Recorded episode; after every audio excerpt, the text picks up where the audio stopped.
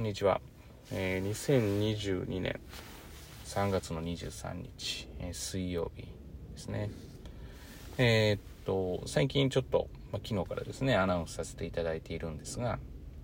えー、様々なポッドキャストからも聞いていただくことができます。当然ながら、ホームページからもご視聴いただけます。ホームページからご視聴いただいた際に内容がよろしければ、えー、下の部分にあるグッドボタン、えー、押していただけると、え、やり、えやる気になります。また、え各、えまあ、各その話の内容のところ、まあちょっと全てのその Apple とか Amazon とか Google とか Spotify の、まあ入れると多分下の方にですね、フォーム、Google フォームがあって、まあそういったところからですね、一応当然ながら、えー、名前は匿名でもできますので、こういった内容について話をしてほしいとかがあれば、送っていただけると、あの、非常に、こう、なんか双方のやり取りみたいになって、面白くなっていくんじゃないかなというふうに思っていますので、ぜひぜひ、あの、ご活用いただくというか、もし聞いていただいている方で、こういうこと聞きたいなとかっていうのがあったら、あの、送っていただければと思います。えー、本日のテーマに関しては、違和感ですね。についてです。えー、こと私はやっぱりこう、こう過ごしていることで、まあ、例えば生徒の行動とか、宿題のやり方とか、まあ、こういったことに違和感を感じることが実は多々あります。まあ、例えば一番わかりやすい例で言うと、まあ、この今のこの実力だったら、まあ、過去問だったらこのぐらいの点数だろうというふうに、えー、思っているところ、それをかなり下回ったり、えー、かなり上回ったりした場合。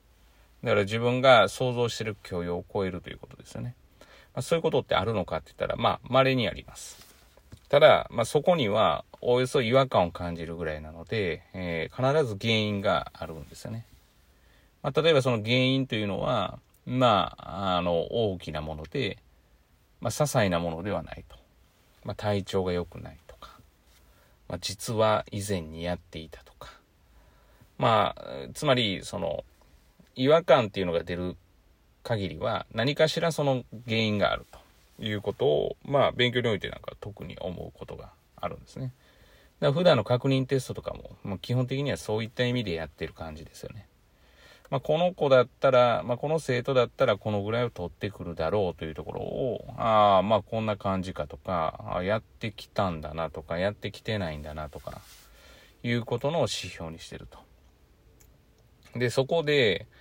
まあ一番の違和感は、やっぱり、あの、昨日もちょっとあったんですけど、やったって言ってるのに、点数が取れない。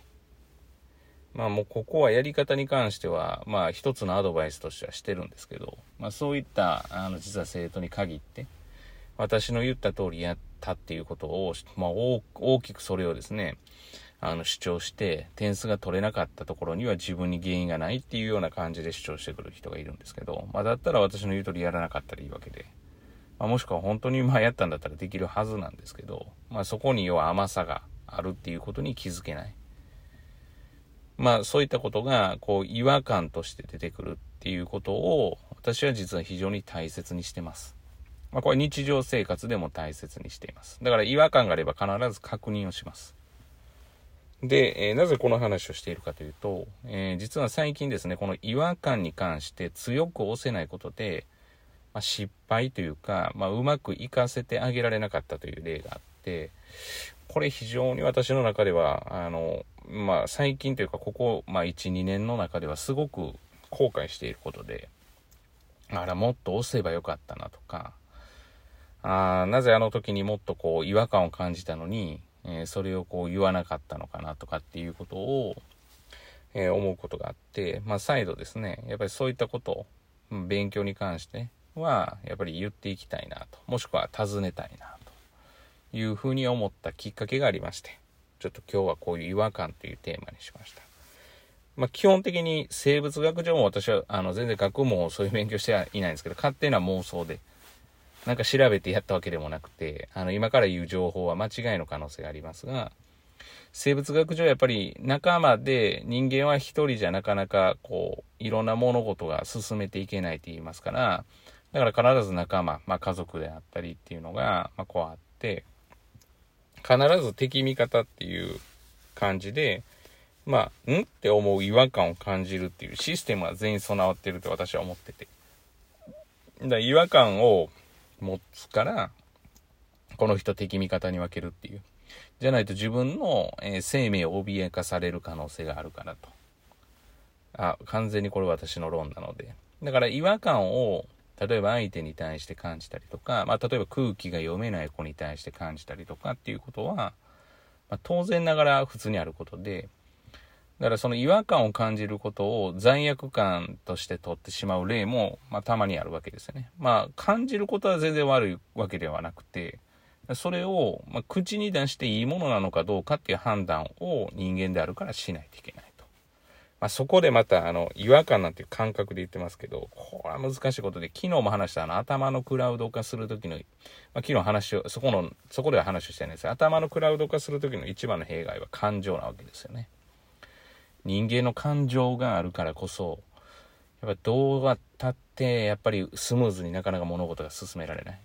逆に言えば感情があるからこそ人間であるというふうには哲学的なのかもしれませんが、そう思ってます。だから、あの、違和感を感じて感情が出てくることは問題なくて、それをどう理性的に理性を働かせて、まあ判断できるか。まあ、例えば空気が読めない子がいて、まあそれがですね、どうしても空気が読めない仕方がないことだったら、まあ当然まず尋ねないといけないわけで、で、それを尋ねてもやっぱり周りに迷惑がかかることだったら何かしらを手段を得ないといけないと。手段を講じないといけない。